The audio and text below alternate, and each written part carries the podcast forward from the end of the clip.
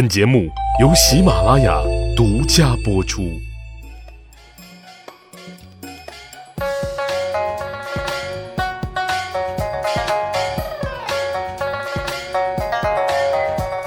去扒历史，增长见识，密史趣谈，在下大汉。大汉的《趣谈中国史》啊，目前已经出版发行了。欢迎各位小伙伴点击节目上方的购物车，或者节目简介处的点这里点这里下单捧场支持了，感谢各位小伙伴。那今天大汉要跟大家来讲讲啊，田文镜啊。说到田文镜，其实大伙应该耳熟能详，尤其通过《雍正王朝》这么一出电视剧啊，我们都知道啊，他是雍正皇帝最信赖的大臣之一。但是各位，历史上真实的田文镜是什么样子的？他又是靠什么样的手段获得了雍正皇帝的信任呢？那今天节目啊，咱就一起来起底田文镜。田文镜算是大器晚成，六十一岁的时候，他的人生才开始开挂呀。从一个县官开始，一直做到了封疆大吏，成了雍正帝眼中的能臣，整个大清朝官员的楷模。起因其实也很简单，就是在对的时间啊，遇见。对的领导了。有一年啊，山西发生了自然灾害，雍正皇帝接到年羹尧的上书啊，请求朝廷赈灾。可雍正皇帝就很纳闷啊，山西的地方官怎么没有一个人请求朝廷赈灾的呢？哎，于是他就安排人啊询问山西巡抚啊，到底是啥情况？结果呢，山西巡抚回复说造谣啊，我们山西可没有受过灾呀，整的雍正皇帝啊都有点懵了。正好啊，这个时候田文镜按照组织安排祭告完华山，返回京城复命，正好呢是路过山西。雍正皇帝就问田文镜山西那边的状况，田文镜证实了山西受灾，而且将自己的所见所闻啊都如实禀报。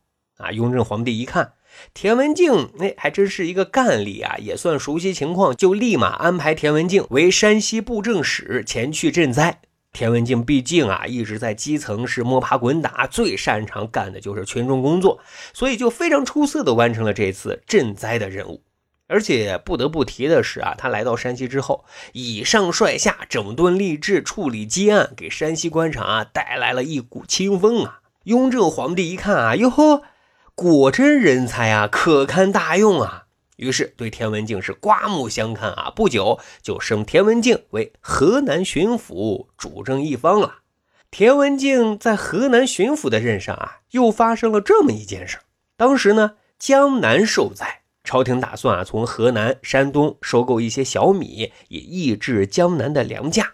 田文镜收到消息之后，就给雍正皇帝建议说啊，江南地区的人啊，习惯吃小麦啊，建议收购小麦。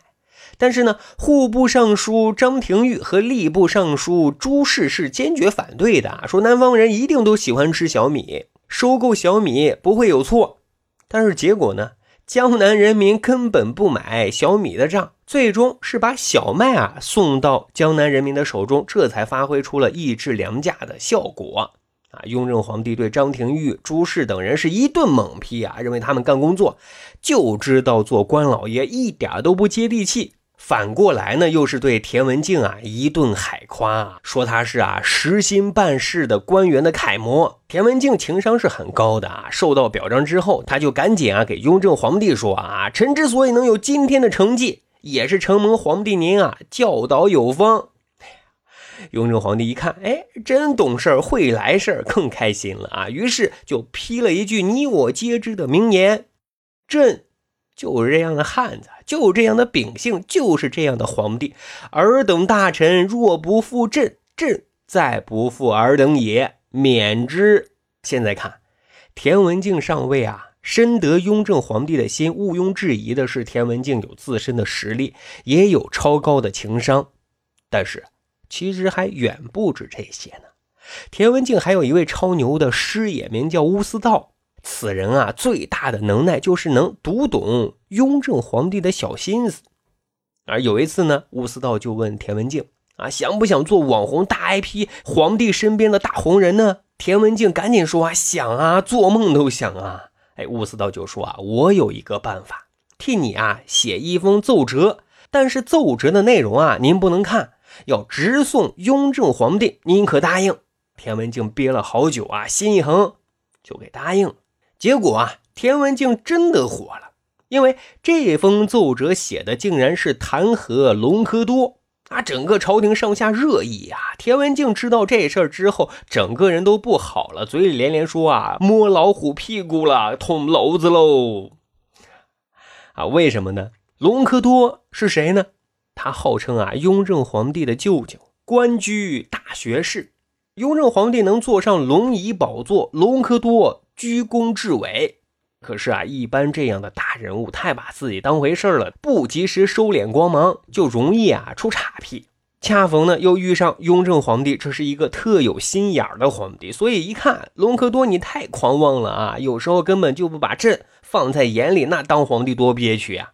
于是呢，一心要想着找机会啊，怎么去除隆科多这块心病呢？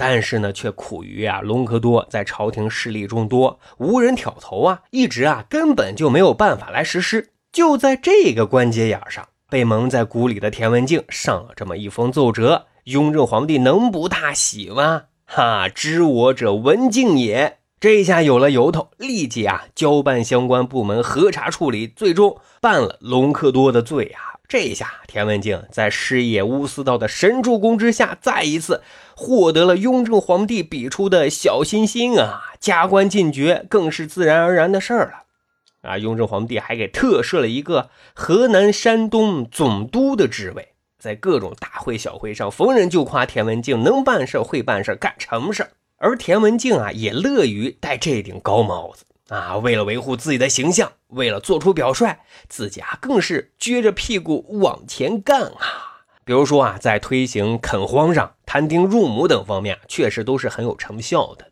但是啊，田文镜只知道怎么来迎合上面的意思，对于下属和老百姓啊，就显得特别特别的刻薄。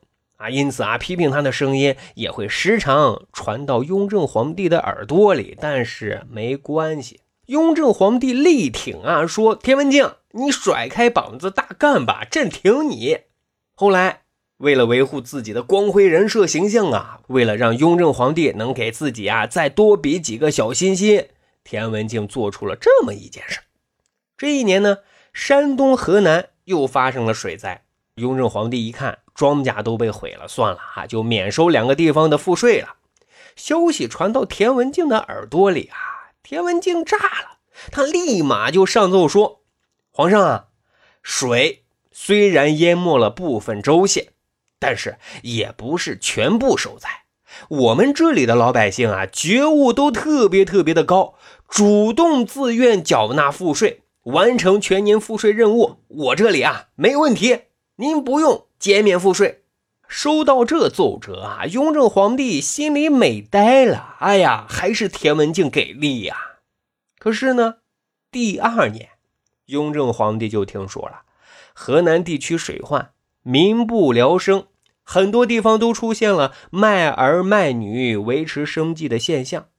哎，雍正皇帝很生气啊，质问田文镜啊，这到底是什么操作呀？田文镜这下无言作答。被雍正皇帝一顿猛批啊，田文镜的光辉形象自此 是一落千丈啊。